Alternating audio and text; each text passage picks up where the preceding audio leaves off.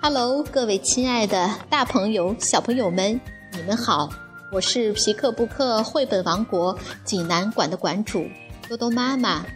每天一个好听的绘本故事，送给爱听故事的你。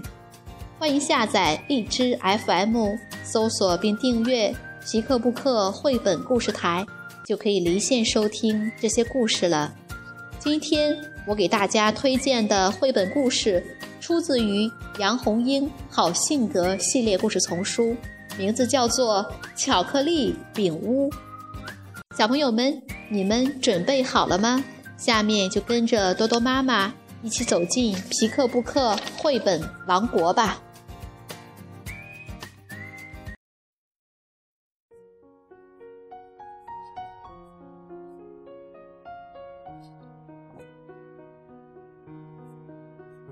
杨红樱好性格系列，《巧克力饼屋》，杨红樱著，湖北长江出版集团出版。乖乖熊的妈妈要到外婆家去住几天，她做了好多好多巧克力饼，够乖乖熊吃几天的。乖乖熊请笨笨猪来给他作伴。看见堆成小山一样的巧克力饼，笨笨猪叫道：“哇，这么多的巧克力饼，多的可以盖一座房子了！”嘿，乖乖熊拍着它肉墩墩的熊掌：“我们为什么不用这些巧克力饼盖一座房子呢？”小熊家后面有一片树林，乖乖熊和笨笨猪把巧克力饼运到林子里。将厚厚的巧克力饼当做砖，用熬化了的巧克力把它们一块一块地砌起来，砌了四四方方的墙，将薄薄的巧克力饼当做瓦，一片一片重重叠叠地盖在屋顶上。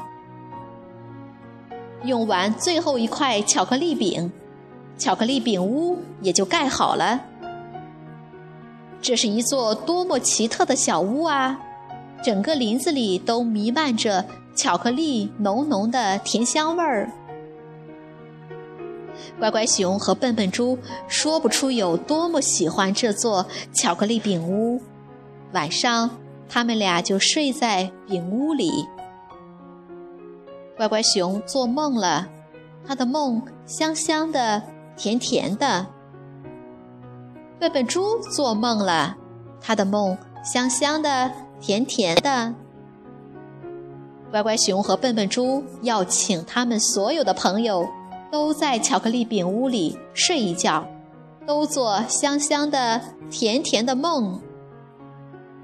所有的朋友都来了，都在巧克力饼屋里做了香香的、甜甜的梦。老鼠叽叽。和老鼠吱吱也想到巧克力饼屋里来，可他们才不稀罕做香香的、甜甜的梦呢。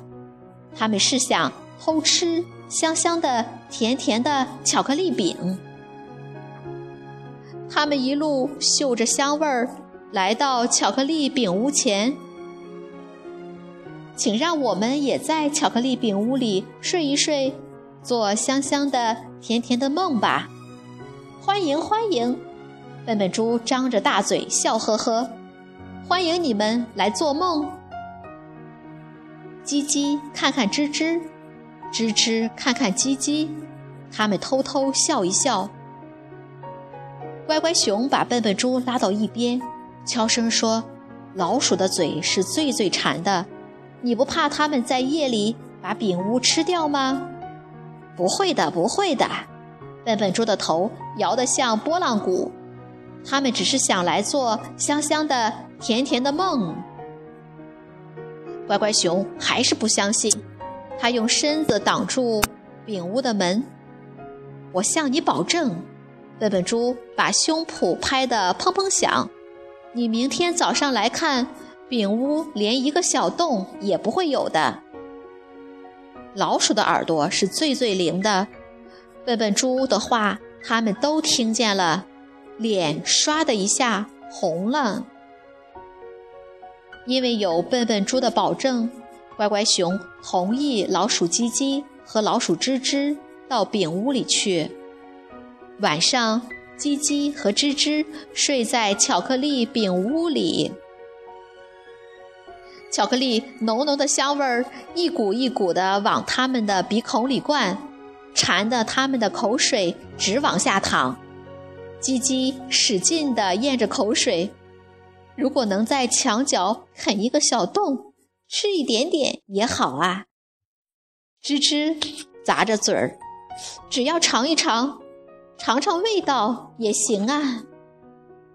可是叽叽没有去啃。吱吱也没有去舔，他们谁也没有忘记笨笨猪向乖乖熊做的证。叽叽说：“我不明白那只傻乎乎的笨小猪为什么要相信我们。”吱吱说：“想一想，在这个世界上还有谁相信过我们？”想着想着，叽叽和吱吱。都睡着了。第二天早晨，笨笨猪和乖乖熊来到巧克力饼屋，老鼠叽叽和老鼠吱吱已经走了，巧克力饼屋完好无缺，果然像笨笨猪说的那样，连一个小洞也没有。